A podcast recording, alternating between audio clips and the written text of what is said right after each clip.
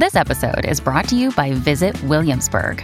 In Williamsburg, Virginia, there's never too much of a good thing. Whether you're a foodie, a golfer, a history buff, a shopaholic, an outdoor enthusiast, or a thrill seeker, you'll find what you came for here and more. So ask yourself, what is it you want? Discover Williamsburg and plan your trip at visitwilliamsburg.com.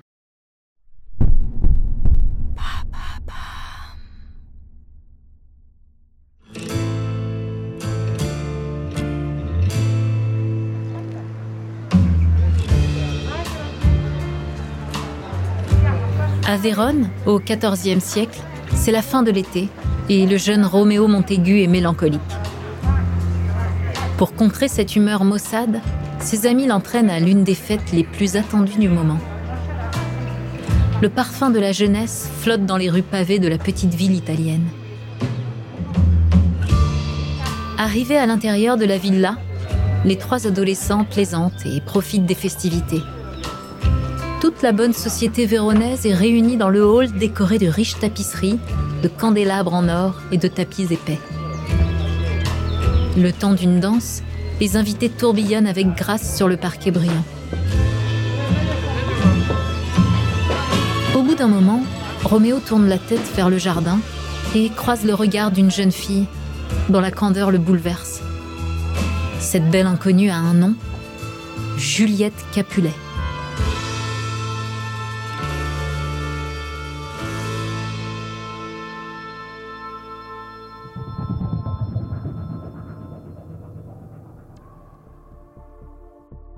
En un instant, leur destin est scellé. Les deux amoureux vont se vouer une passion que nul ne pourra briser. Mais une passion amoureuse qui causera de la violence au-delà du couple.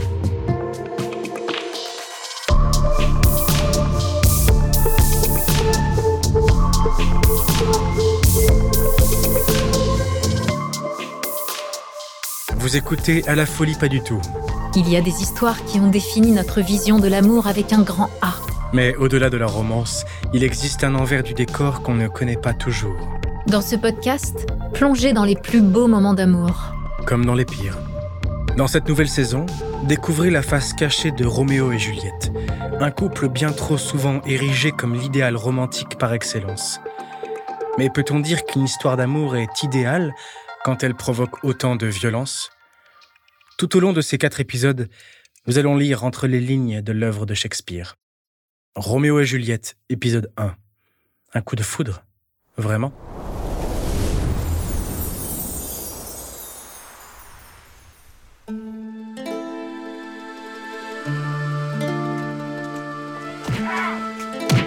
Au XIVe siècle, Vérone est déchirée par une guerre de clans. Une véritable boucherie qui oppose deux familles les plus fortunées de la ville, les Montaigu et les Capulet. Résume, une poignée de nobles assoiffés de sang gâche la vie de tous leurs concitoyens. À Vérone, la haine se reçoit en héritage. À cause de rivalités politiques et d'une lutte sans merci pour le pouvoir, les deux familles s'affrontent depuis déjà plusieurs générations. Roméo Montaigu est mélancolique, mais inutile de nous apitoyer sur son sort. En réalité, il se rend à cette fête avec une idée derrière la tête. Il vient de se faire rejeter par Rosaline Capulet, qu'il espère bien reconquérir lors de cette fête, organisée en l'honneur de sa cousine. Alors, la rencontre entre Roméo et Juliette est-elle vraiment un coup de foudre gravé dans le marbre du destin? Hmm. On a plutôt l'impression que Roméo est prêt à tout pour passer à autre chose. Derrière les beaux sentiments, Roméo et Juliette, c'est surtout l'histoire de deux gamins pris au piège d'un conflit familial, non?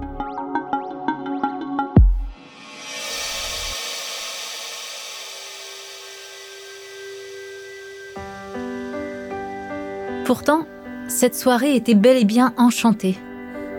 À l'arrière de la salle, l'orchestre prend vie et une musique envoûtante emplit la pièce. Roméo et Juliette partagent leur toute première danse. La scène est bercée par la douce lumière des lanternes et des bougies. Au bout d'un moment, ils finissent par s'isoler, un peu à l'écart de la fête. Ils sont un peu intimidés par la puissance des sentiments qu'ils ressentent déjà, alors qu'ils se rencontrent pour la première fois. Pour Roméo, la rencontre avec Juliette a tout balayé sur son passage. Le souvenir de Rosaline s'est évaporé dans ses boucles parfumées. En quelques secondes, elle devient sa raison de vivre et le centre de son univers. Pour Juliette, le coup de foudre est tout aussi intense. Cet amour est plus fort que toutes les querelles de leurs parents. Finalement, Roméo plante son regard dans celui de Juliette et lui caresse la joue. La jeune fille est bouleversée. Le temps s'arrête pendant quelques instants. Ce soir-là, ils partagent un baiser qui a la magie du premier amour.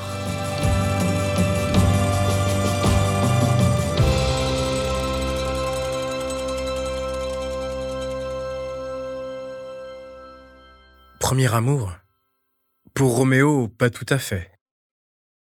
En à peine quelques minutes, il passe d'un chagrin pathologique à une passion prétendument dévorante pour une autre jeune fille. Roméo chercherait-il à s'amouracher d'une Capulet pour créer encore plus de tension entre les deux familles? S'il ne peut pas avoir Rosaline, il aura la cousine. Après tout, c'est presque pareil, non? D'ailleurs, la soirée est loin du conte de fées. Les Montaigu et les Capulet se détestent tellement que Roméo et ses amis doivent se déguiser pour entrer dans la fête. Par chance, il s'agit d'un bal masqué. Et puis, une bagarre très violente avait eu lieu à peine quelques heures avant le bal. Quand Tybalt, le cousin de Juliette, reconnaît Roméo, il est fou de rage. Et il faut que plusieurs Capulets interviennent. Sinon, il l'aurait abattu sur le champ. Tu parles d'une ambiance magique.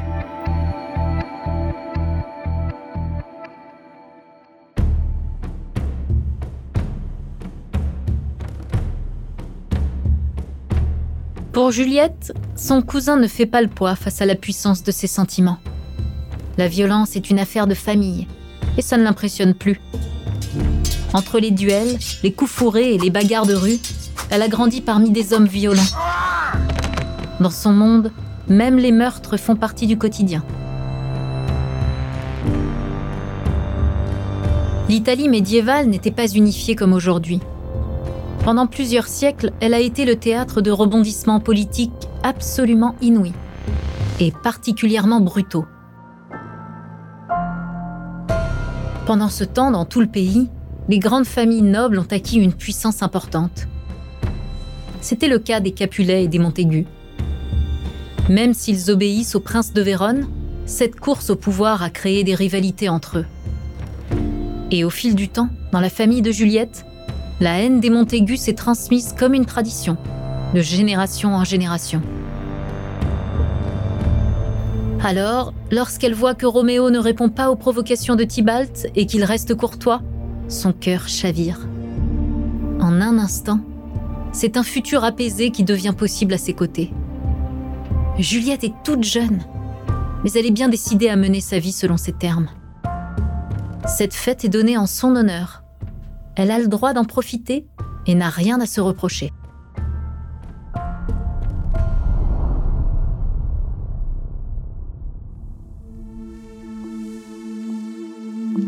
Pourtant, il ne faut pas oublier une chose. Quand ce bal est organisé, Juliette souhaite à tout prix se marier. Cette rencontre n'avait rien d'un coup de foudre inattendu. Son rêve d'émancipation c'est de se trouver un mari. Évidemment, il faut qu'il soit noble, comme elle. D'ailleurs, toute la bonne société de Vérone est invitée. Roméo lui-même vient d'une famille puissante et fortunée. Alors, on peut se demander, Juliette est-elle réellement une icône rebelle qui prend sa vie en main?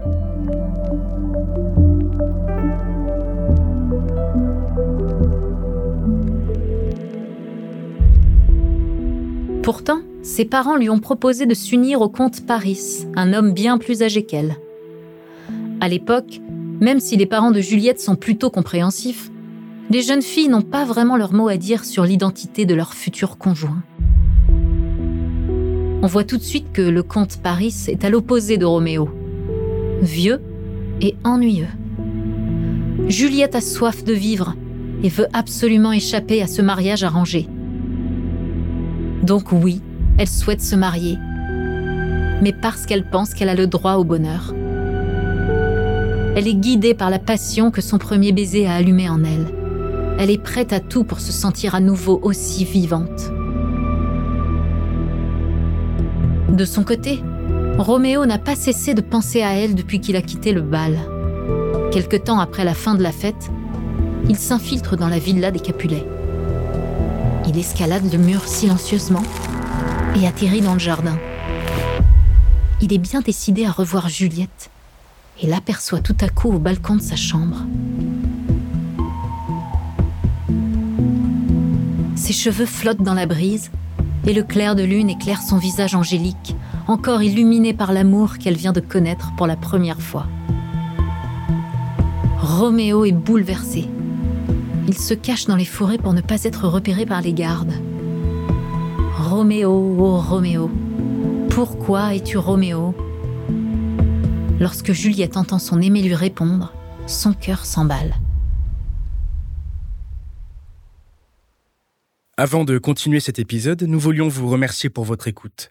Si vous voulez continuer de nous soutenir, abonnez-vous à la chaîne Bababam Plus sur Apple Podcast. Cela vous permettra une écoute sans interruption. Ou bien, écoutez ce message de notre partenaire, sans qui ce podcast ne pourrait exister. Ne partez pas, on se retrouve tout de suite après.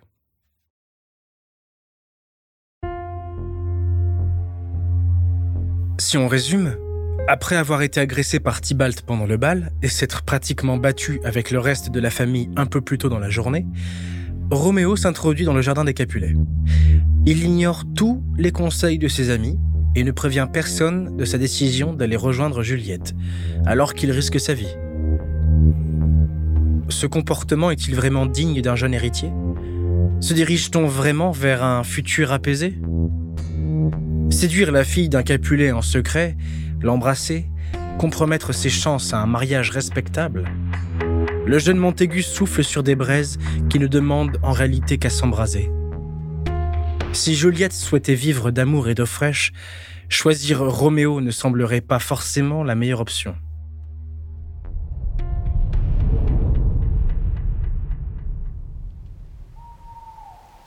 Peu importe les risques encourus, Roméo est face au balcon de sa bien-aimée. C'est plus important que tout. Elle murmure son nom et se languit déjà de lui. Est-ce que l'on peut imaginer quelque chose de plus romantique?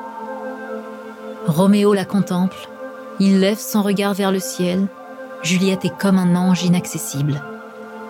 Elle est bien au-dessus de lui, hors de portée, alors qu'ils se confient leur amour.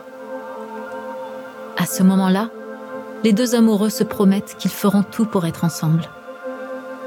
Juliette jure de renier sa famille si cela signifie qu'elle peut se marier avec l'homme qu'elle aime. Roméo lui confie également ses sentiments. Il promet qu'il va arranger leur mariage et s'enfuit dans la nuit. Cette scène, c'est un idéal absolu. Elle est tellement belle, tellement touchante, que dans le monde entier on la considère comme le symbole du coup de foudre amoureux.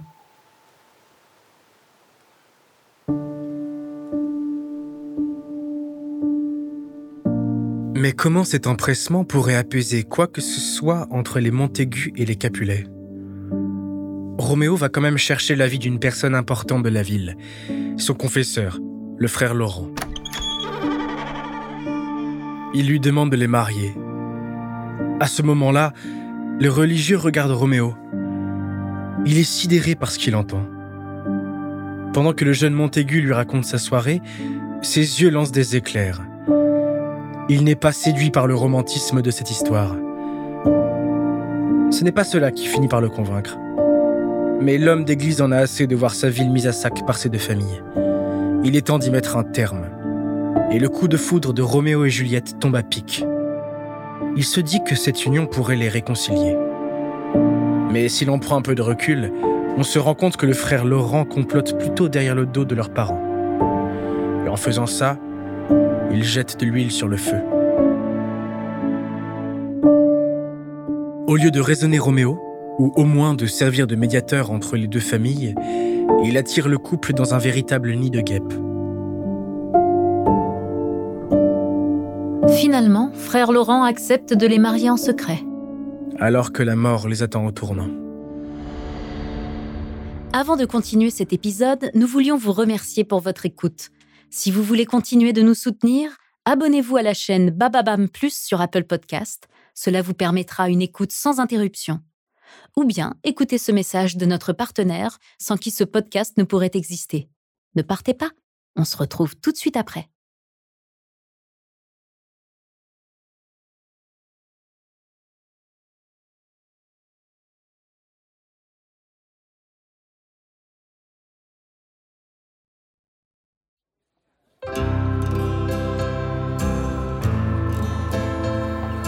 Vérone.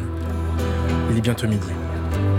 Malgré le conflit sanglant qui oppose les Montaigu et les Capulet, la ville est animée par un joyeux tumulte. Dans les rues étroites, sous les façades décrépies, les marchands ambulants vantent leurs marchandises. Les enfants jouent au coin d'une rue, tandis que les habitants vaquent tranquillement à leurs occupations. Tous, sauf la nourrice de Juliette. Essoufflée, elle se dépêche de rejoindre la villa des Capulets.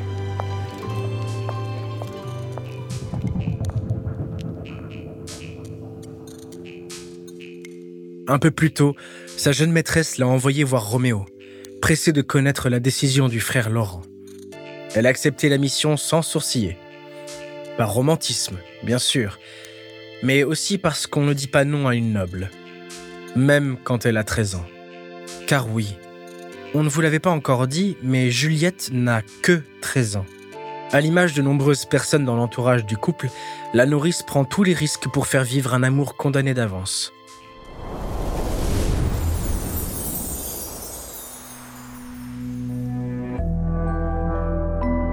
La nourrice finit par arriver auprès de Juliette, qui est heureuse de la voir revenir.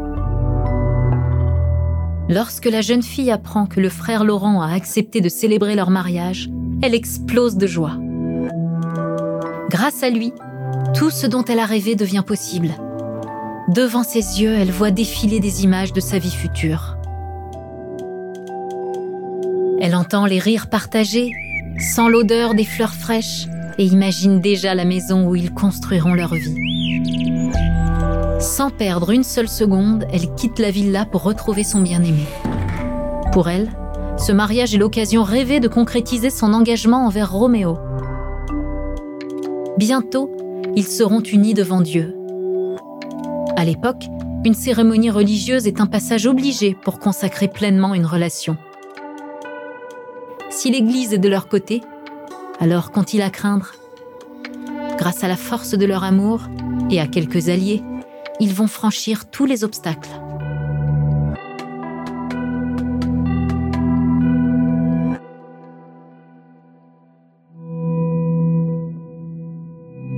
Stade de l'histoire, c'est comme si Juliette avait des œillères. Tout à ses fantasmes d'amour et d'eau fraîche, elle semble ignorer l'ampleur des sacrifices qu'elle demande à ses proches. Au moment d'annoncer la nouvelle à Juliette, la nourrice est prise de scrupules. À présent que les choses deviennent concrètes, elle hésite. Veut-elle vraiment participer à l'organisation de ce mariage secret Arrangé derrière le dos des parents de Juliette? Elle risque sa place et sa tête. Pour les Capulets, la vie d'une petite bonne n'a pas vraiment d'importance. S'ils apprenaient que leur fille est sur le point de se marier sans leur consentement, ils le vivraient comme une véritable humiliation. Dans la noblesse du XIVe siècle, les parents ont toujours le dernier mot quand il s'agit de marier leurs enfants. Alors, si Juliette désobéit, son affront peut nuire à l'image de la famille. Et cela aurait de graves conséquences politiques. Juliette lui prend les mains et plante son regard dans le sien. Insensible au danger qu'elle lui fait courir, elle insiste pendant de longues minutes pour que la nourrice avoue ce qu'elle sait. Au moment où elle lui annonce que le mariage aura lieu dans l'après-midi, Juliette lui lâche les mains sans même la remercier. Elle a obtenu ce qu'elle désirait, comme une enfant qui fait un caprice.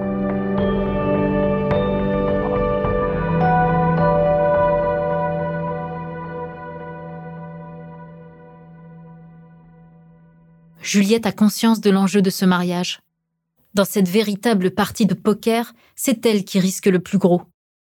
Sa réputation, son rang, la protection de sa famille. Dans les prochaines heures, toutes ces cartes seront sur la table. Pourtant, au souvenir du baiser qu'elle a échangé avec Roméo, toutes ses craintes s'effacent.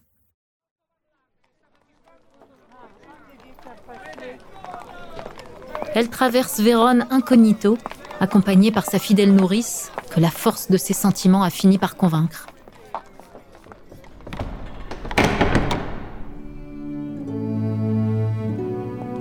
Lorsqu'elle entre dans la chapelle, une douce lumière baigne le visage de son futur mari. Elle sait alors qu'elle a fait le bon choix. Elle s'avance vers lui, le sourire aux lèvres, flottant presque au-dessus du sol.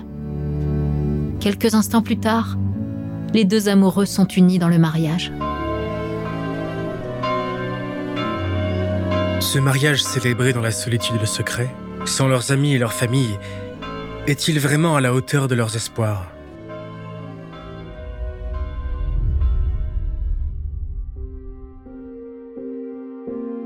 À peine une journée s'est écoulée depuis leur rencontre et personne n'est parvenu à les arrêter.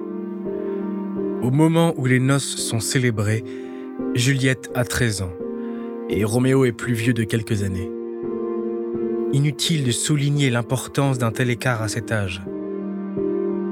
Alors qu'elle sort à peine de l'enfance, elle idéalise ce garçon qui est déjà presque un homme. Peut-on vraiment considérer qu'ils sont sur un pied d'égalité? Qu'à cela ne tienne, le mariage est célébré sans que cela n'émeuve le frère Laurent. Pour l'homme d'église, ils ne sont que des pions sur un échiquier politique. Et dans ce jeu de dupes, les conséquences de sa stratégie se font sentir immédiatement.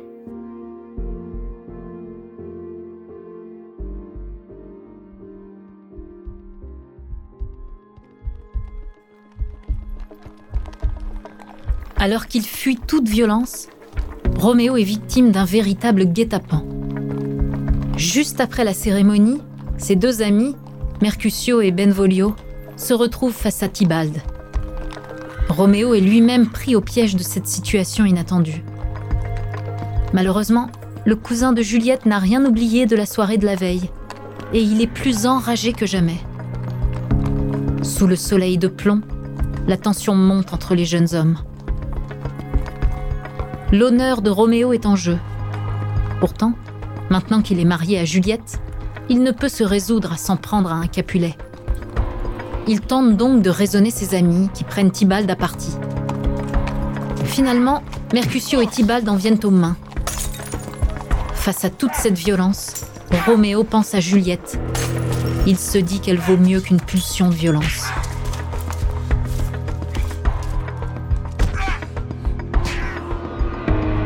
Donc, cet affrontement serait une surprise totale. Un véritable guet-apens, prémédité par le cousin de Juliette? Pour dire toute la vérité, avant cet échauffouré, Tybalt avait envoyé une lettre à Roméo, afin de le provoquer en duel. Sa virulence n'est donc pas une surprise. Encore une fois, Roméo n'a pas anticipé les conséquences de ses actes. Pourtant, il a eu le choix. Il aurait pu assumer sa décision d'épouser Juliette en dépit de tout. Il aurait pu tenter le dialogue au lieu d'attendre de croiser la route de Tybalt.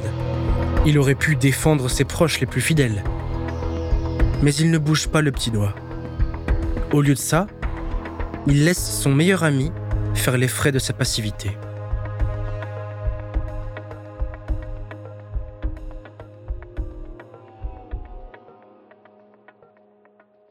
Avant de poursuivre cet épisode, nous voulions vous remercier pour votre écoute. Si vous voulez continuer de nous soutenir, abonnez-vous à la chaîne Bababam Plus sur Apple Podcast. Cela vous permettra une écoute sans interruption. Ou bien, écoutez ce message de notre partenaire sans qui ce podcast ne pourrait exister. Ne partez pas. On se retrouve tout de suite après. Lorsque l'épée de Tybalt s'enfonce dans le torse de Mercutio, le sang de Roméo se glace. En un éclair, il devine que le coup sera mortel. Alors que le sang de son compagnon se répand sur les pavés, le jeune Montaigu se jette sur Tybalt. Au nom de l'amitié sincère qui le liait à Mercutio, il risque sa vie pour faire justice. Finalement, Roméo l'emporte. Dans cette lutte mortelle, il est parvenu à vaincre son perfide adversaire.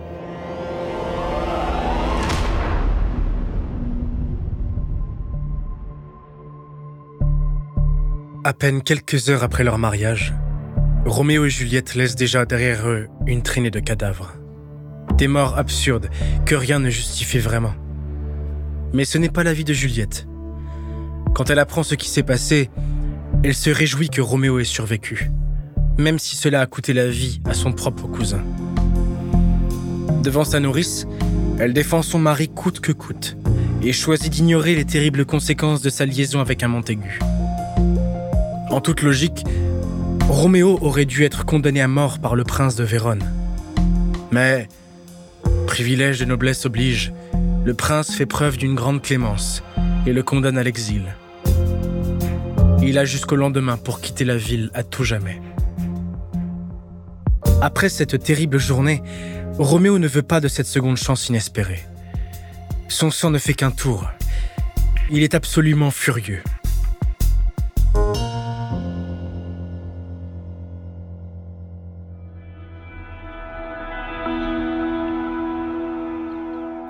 Peut-on vraiment voir de la clémence dans cette condamnation? Pour Roméo, cet exil est l'équivalent d'une peine de mort. À peine quelques heures après le meurtre de Tybalt, il a trouvé refuge auprès du frère Laurent. L'homme d'église le regarde avec un air grave.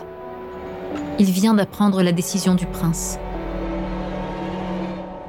Lorsque Roméo comprend qu'il doit quitter Vérone, il tombe à genoux, terrassé par la douleur. Il peut supporter la mort de son ami. Il peut assumer d'avoir tué un homme. Il aurait pu accepter sa propre fin. Mais l'exil est pire que tout. L'exil, c'est une vie loin de Juliette. C'est une vie qui ne vaut pas la peine d'être vécue.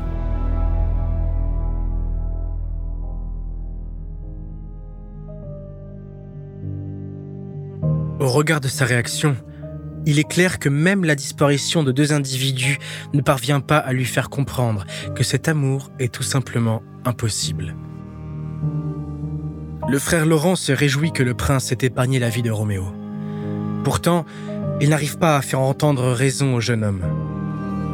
Alors que leurs proches meurent les uns après les autres, les deux adolescents s'entêtent. Leur petite bulle enchantée reste solide, intacte, ignorant superbement la réalité du monde qui les entoure. Et malgré le sang versé, ils décident de profiter de leur nuit de noces. À nouveau, Juliette envoie sa nourrice auprès de Roméo. Celle-ci l'invite à rejoindre Juliette pendant la nuit. Malgré tous les obstacles qui se dressent devant eux, Roméo et Juliette ne renoncent pas à leur amour. L'exil de Roméo étant prononcé pour le lendemain à l'aube, ils doivent saisir la nuit qui vient.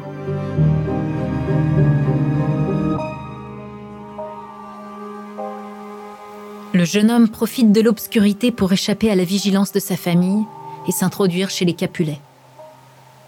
Pour la première fois, le couple peut véritablement exprimer son amour. Dans le plus grand secret, leur peau se touche enfin.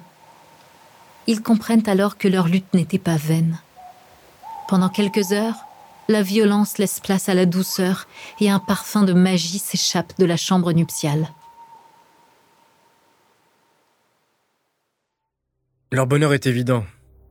Mais cette nuit d'amour ne risque-t-elle pas de mettre le feu aux poudres? Juliette est encore très jeune. Dans cette société conservatrice, on sait que son honneur conditionne celui de sa famille. En passant la nuit avec elle, Roméo risque de condamner Juliette à une vie de paria. Au matin, leurs sentiments sont plus intenses que jamais. Étrangement, plus le sang coule, plus leur amour se renforce. Avant de continuer cet épisode, nous voulions vous remercier pour votre écoute. Si vous voulez continuer de nous soutenir, abonnez-vous à la chaîne Bababam Plus sur Apple Podcast. Cela vous permettra une écoute sans interruption. Ou bien écoutez ce message de notre partenaire sans qui ce podcast ne pourrait exister. Ne partez pas. On se retrouve tout de suite après.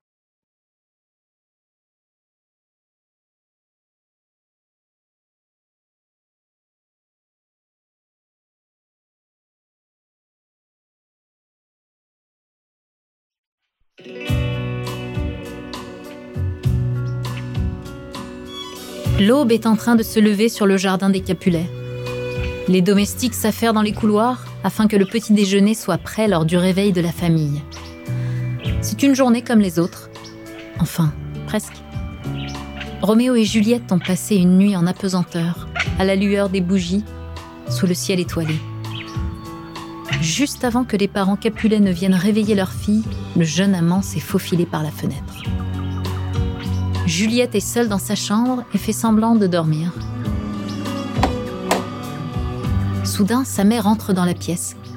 Elle s'assoit sur le lit et lui prend doucement les mains.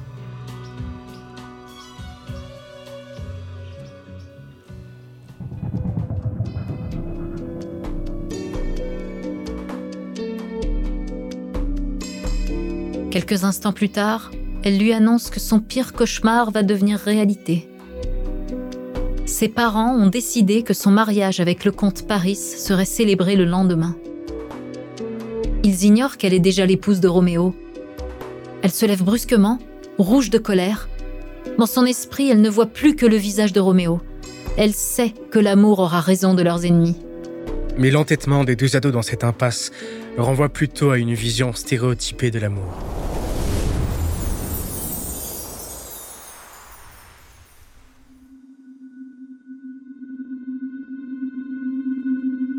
Juliette est inévitablement rattrapée par son rang.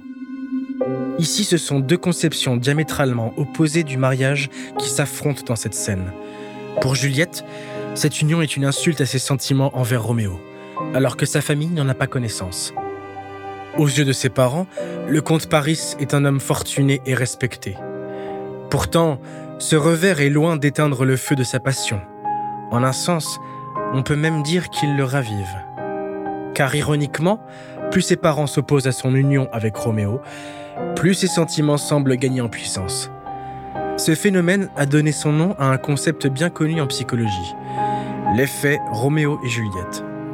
Et vous allez voir, Roméo et Juliette ne seraient plus vraiment le couple modèle auquel on a longtemps cru. Après l'annonce du mariage avec le comte Paris, la tension est montée d'un cran dans la pièce. Ses parents ne veulent rien entendre, mais Juliette a un atout en poche. Elle est véritablement portée par la puissance de ses sentiments. À l'idée d'une vie sans Roméo, ses poings se serrent. Une force indescriptible lui donne le courage de s'opposer à sa famille.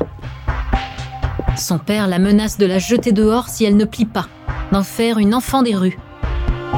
La tête haute, l'adolescente défie l'autorité paternelle.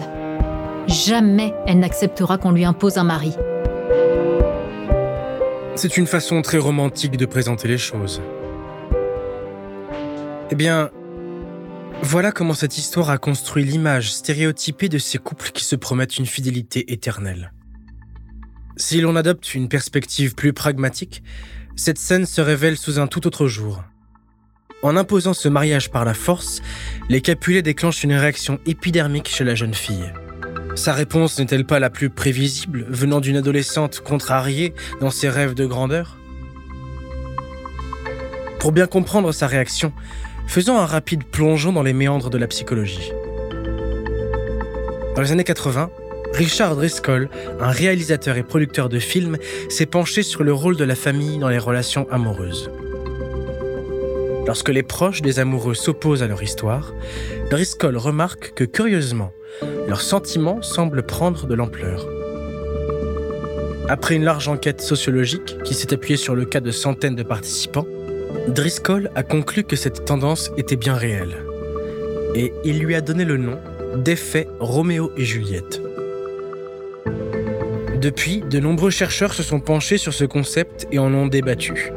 Certains l'ont rapproché de la réactance, un concept utilisé en psychologie depuis les années 60 pour décrire les actions d'un individu qui défend sa liberté d'action, consciemment ou non. Et si, finalement, l'histoire de Roméo et Juliette n'était rien d'autre qu'un mécanisme de défense?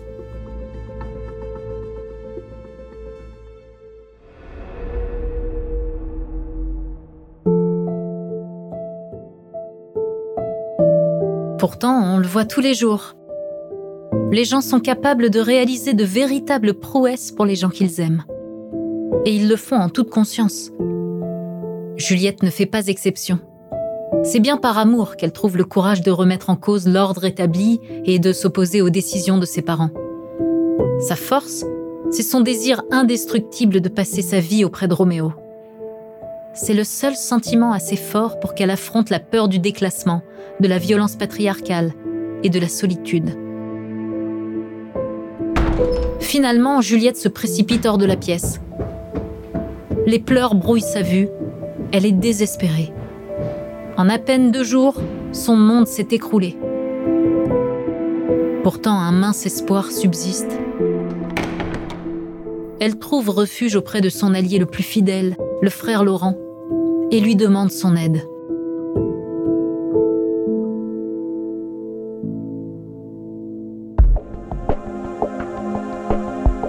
On sait qu'au départ, le frère Laurent voyait cette union comme une chance d'obtenir un apaisement de la situation politique à Vérone.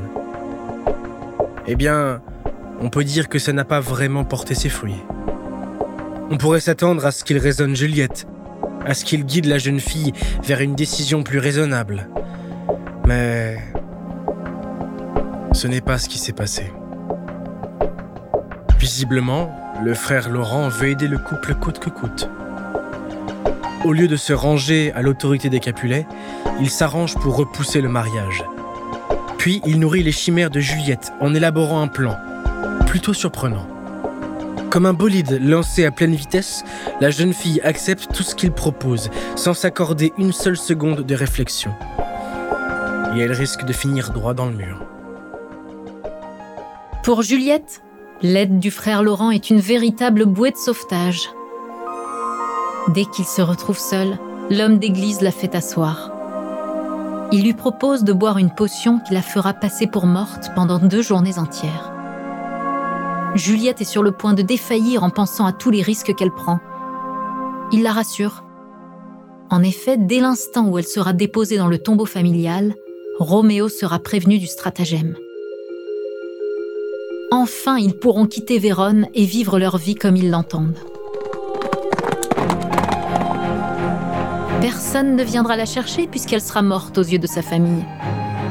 Le visage de Juliette s'illumine. Pour retrouver Roméo, elle est prête à défier les lois de la nature.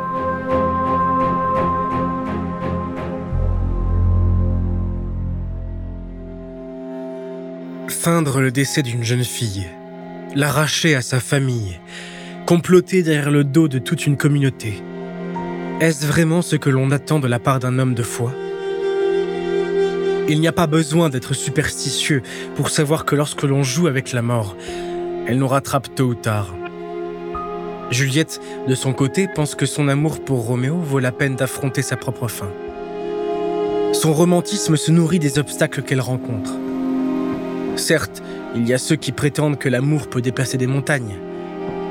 Ici, si l'on en croit la psychologie, ce n'est pas tout à fait ce qui se passe. Un amour impossible d'une telle intensité relève en partie d'une simple affaire de réaction chimique. En ce sens, la chercheuse Raquel Lemos Rodriguez rejoint la théorie de Richard Driscoll sur l'effet Roméo et Juliette. Pour elle, l'opposition des parents joue un rôle crucial dans le processus d'attachement au sein d'un couple. En fait, ce genre de situation défavorable crée une tension biochimique régie par la dopamine, une hormone liée à l'attachement et aux émotions. Dit autrement, persévérer dans un amour impossible est une source de plaisir. D'une certaine manière, cette vague d'hormones devient addictive et les amoureux s'engagent alors dans une spirale émotionnelle digne d'une montagne russe. C'est comme une poussée d'endorphine, une véritable montée d'adrénaline.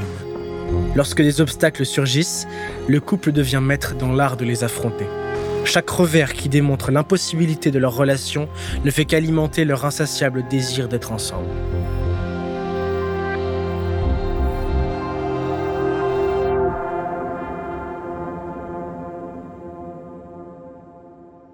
Quelques heures avant son mariage avec le comte Paris, Juliette boit la potion et s'effondre sur son lit. Évidemment, la douleur dévaste la famille Capulet. Rapidement, les parents de Juliette regrettent leurs méthodes archaïques et leur obstination. Le corps de Juliette est descendu dans la crypte familiale, tandis que le frère Laurent envoie un messager prévenir Roméo de son plan pour le réunir avec Juliette. Malheureusement, le hasard vient se mêler de leur destin et leur refuse à nouveau le bonheur. Le message n'est jamais délivré à Roméo. Au lieu de cela, il apprend la mort de Juliette, qui a déjà été annoncée par sa famille. Le jeune homme est terrassé par la douleur et se dit que la vie n'a plus de sens sans elle. Il achète une fiole de poison et se dirige vers la crypte.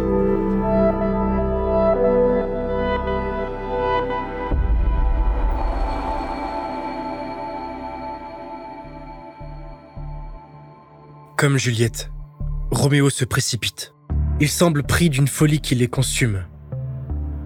Les deux adolescents préfèrent agir, de préférence violemment, plutôt que de réfléchir posément à leur choix. Lorsqu'ils se dirigent vers la tombe de sa bien-aimée, Roméo a déjà décidé qu'il allait mourir, prisonnier de leur propre tragédie. Rien ne peut détourner Roméo et Juliette de cette course effrénée vers l'abîme. Au moment où il s'apprête à découvrir le cadavre de Juliette, Roméo ignore que le comte Paris s'est tapi dans l'ombre. Et que la mort est sur le point de tout emporter. Avant de continuer cet épisode, nous voulions vous remercier pour votre écoute. Si vous voulez continuer de nous soutenir, abonnez-vous à la chaîne Bababam Plus sur Apple Podcast. Cela vous permettra une écoute sans interruption. Ou bien écoutez ce message de notre partenaire sans qui ce podcast ne pourrait exister. Ne partez pas on se retrouve tout de suite après.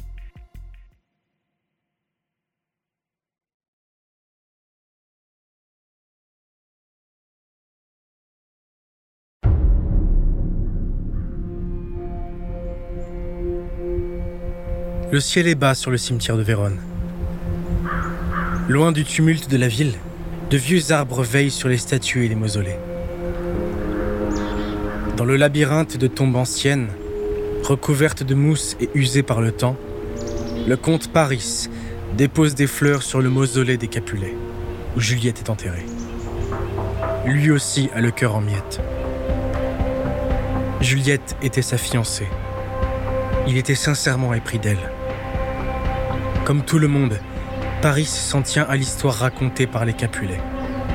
Juliette se serait donné la mort. Évidemment, Personne ne connaît le plan du frère Laurent.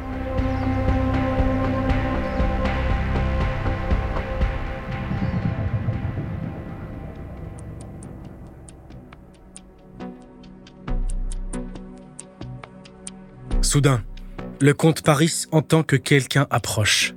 Son sang ne fait qu'un tour. C'est Roméo, l'assassin de Tybalt, celui qui indirectement a provoqué la mort de Juliette. Il n'a d'autre choix que de venger celle qu'il a aimée. Comme si un nouveau meurtre pouvait tout arranger.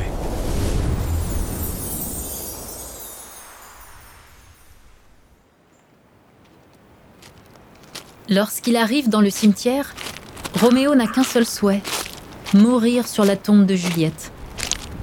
Il marche doucement vers la sépulture. Il est anéanti. Rien ne peut le consoler de la disparition de celle qui, pendant un bref instant de splendeur, a été sa femme. Il caresse la fiole de poison attachée à sa ceinture. C'est son dernier jour sur Terre. Plus rien ne le force à se battre.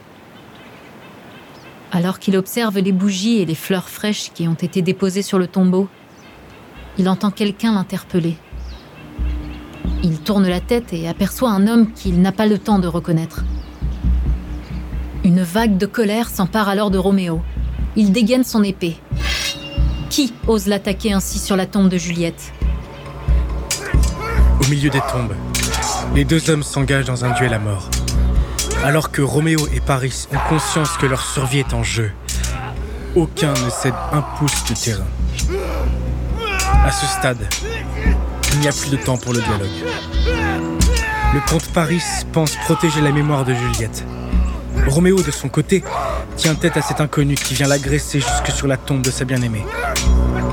Finalement, l'épée du jeune Montaigu s'enfonce dans la poitrine du comte Paris. Une autre vie sacrifiée sur l'autel de l'amour.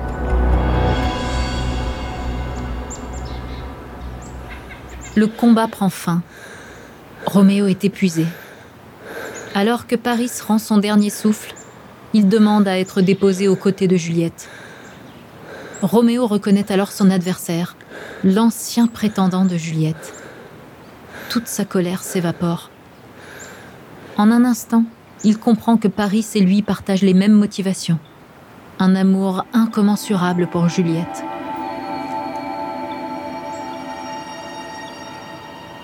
Au fond de lui, il ne lui reste plus que la tristesse d'en être arrivé là, d'avoir été la victime du destin et que son couple soit maudit par le sort.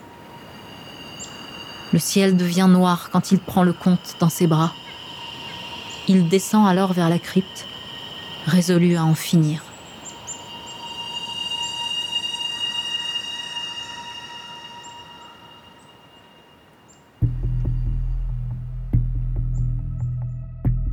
Pendant ce temps, le frère Laurent tente de réparer ses erreurs.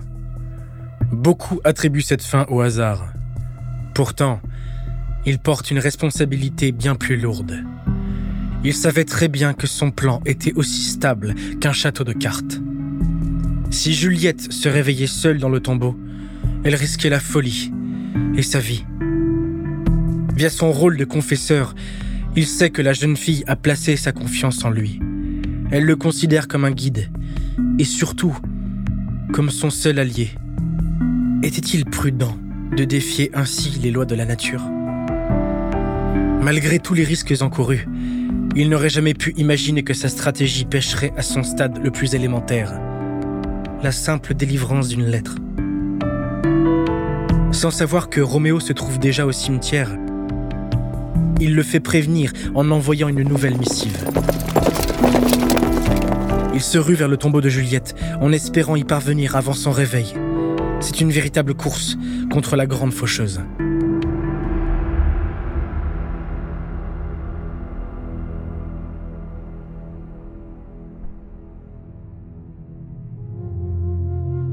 Roméo a déposé le corps du comte Paris délicatement sur le sol. Étrangement, le silence de la crypte l'apaise. Il retourne à la terre nourricière loin de la folie des hommes. Quelques cierges brûlent autour des corps de Juliette. Leurs lueurs vacillent sur les murs de pierre et leurs ombres dansent autour de Roméo. Lorsqu'il aperçoit le visage de son amante, il fond en larmes. La jeune fille repose sur le dos. Sa beauté le bouleverse et ravive sa volonté de la rejoindre dans l'au-delà. Un lieu où ils n'auront plus besoin de se cacher pour se séduire ou de voler quelques minutes pour s'aimer. Un lieu où, enfin, ils seront réunis pour l'éternité. C'est décidé. Roméo veut quitter ce monde. Il ignore que Juliette est encore en vie, que tout cela n'est qu'une ruse. Dans l'imaginaire collectif, cette décision est devenue un véritable idéal romantique. Mais cette décision est-elle vraiment due à son chagrin? Si l'on prend en compte sa situation sociale, on se rend compte qu'il a atteint un point de non-retour. Il a provoqué la mort de deux hommes respectés de la ville et poussé une jeune fille jusqu'au suicide. Les nobles de Vérone risquent de ne pas tenir compte des circonstances atténuantes. Alors, se tuer auprès de Juliette lui permettrait-il d'échapper au jugement de sa famille, à l'exclusion et à la pauvreté? Peut-être même aussi à une mise à mort publique, humiliante et cruelle. Dans cette société où l'honneur est roi, le doute plane sur les motivations de Roméo.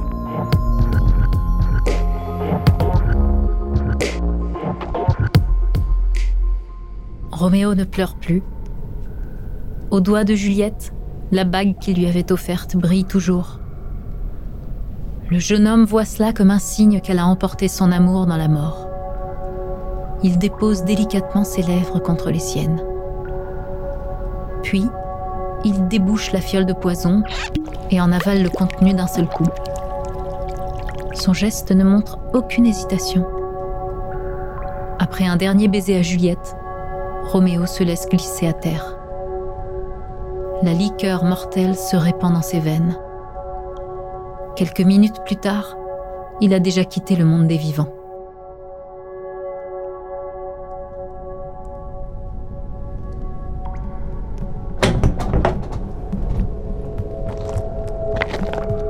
Lorsqu'il arrive sur les lieux, le frère Laurent a un mouvement de recul. À l'extérieur de la crypte, le sang versé lui avait déjà laissé deviner qu'une chose terrible était arrivée.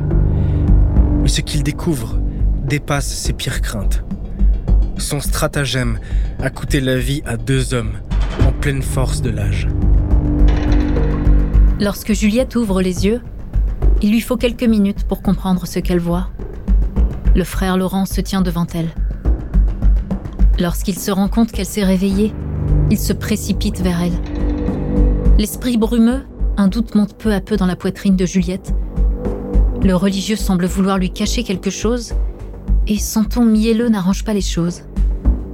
D'instinct, la jeune fille sent que tout ne s'est pas passé comme prévu. L'odeur du sang a imprégné les pierres de la crypte. Elle repousse le frère Laurent. Elle a besoin d'en avoir le cœur net. Lorsque le cadavre de Roméo se dévoile enfin, le monde s'écroule autour d'elle. Le frère Laurent a beau insister, elle refuse de quitter les lieux. Craignant l'arrivée de la garde, il la laisse seule avec le corps du seul homme qu'elle ait jamais aimé. Après de longues minutes, elle se saisit de la dague de Roméo.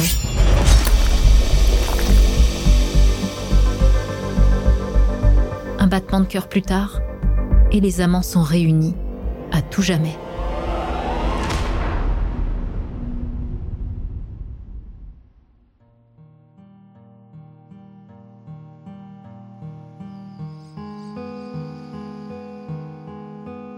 Depuis l'écriture de cette pièce, la culture occidentale a présenté l'histoire de Roméo et Juliette comme un idéal romantique.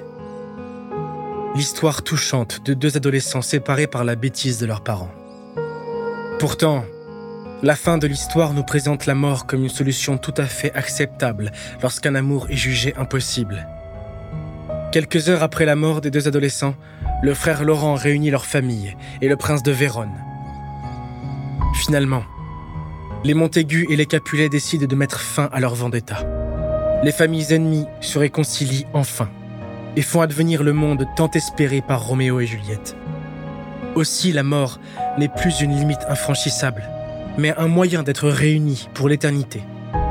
C'est une façon de résoudre l'insoluble. À la lecture de Roméo et Juliette, on mesure les conséquences de cette vision qui associe la mort avec un amour sincère. Chez Shakespeare, c'est bien elle qui réunit les deux amants. La violence, qu'elle soit dirigée envers les autres ou envers soi-même, devient le maître étalon des sentiments. D'une certaine manière, elle est la garante d'un amour indestructible. Aujourd'hui, les valeurs qui sont véhiculées dans l'œuvre de Shakespeare éclairent la notion de crime passionnel, qui, le plus souvent, ne sont rien d'autre que des féminicides. Encore trop souvent, cet idéal macabre est au cœur de situations absolument tragiques, qui vont des abus psychologiques aux violences physiques, et les maquillent en les présentant comme des preuves d'amour.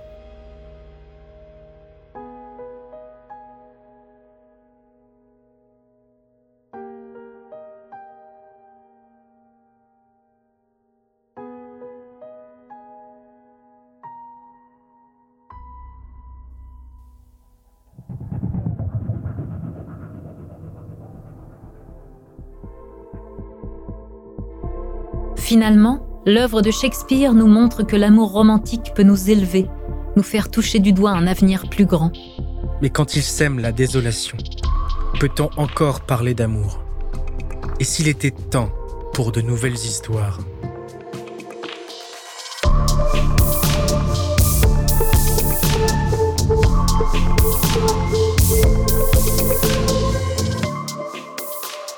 Merci d'avoir écouté À la folie pas du tout une production Bababam. Cette saison a été écrite par Lucie Kerverne, racontée par Lucrèce Sassella et François Marion, et réalisée par Célia Brondeau. Si l'épisode vous a plu, n'hésitez pas à laisser des commentaires et des étoiles sur toutes les plateformes d'écoute.